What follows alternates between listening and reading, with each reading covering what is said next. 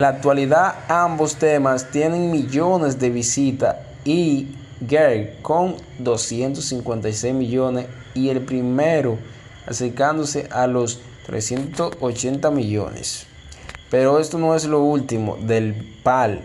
En la alfombra roja de los Brick, Arward y Terror confirmó que el 11 de febrero se estrenó el remix Ten Hawker y Ten Kirk, uno de los temas pertenecientes a su última producción discográfica y una versión donde estará incluida la voz de Tylon Wick. Ok. Estos exponentes puertorriqueños han mostrado desde hace un tiempo no solo la gran amistad que existe entre ambos, sino también el respeto artístico que se tienen prueba de ello. Son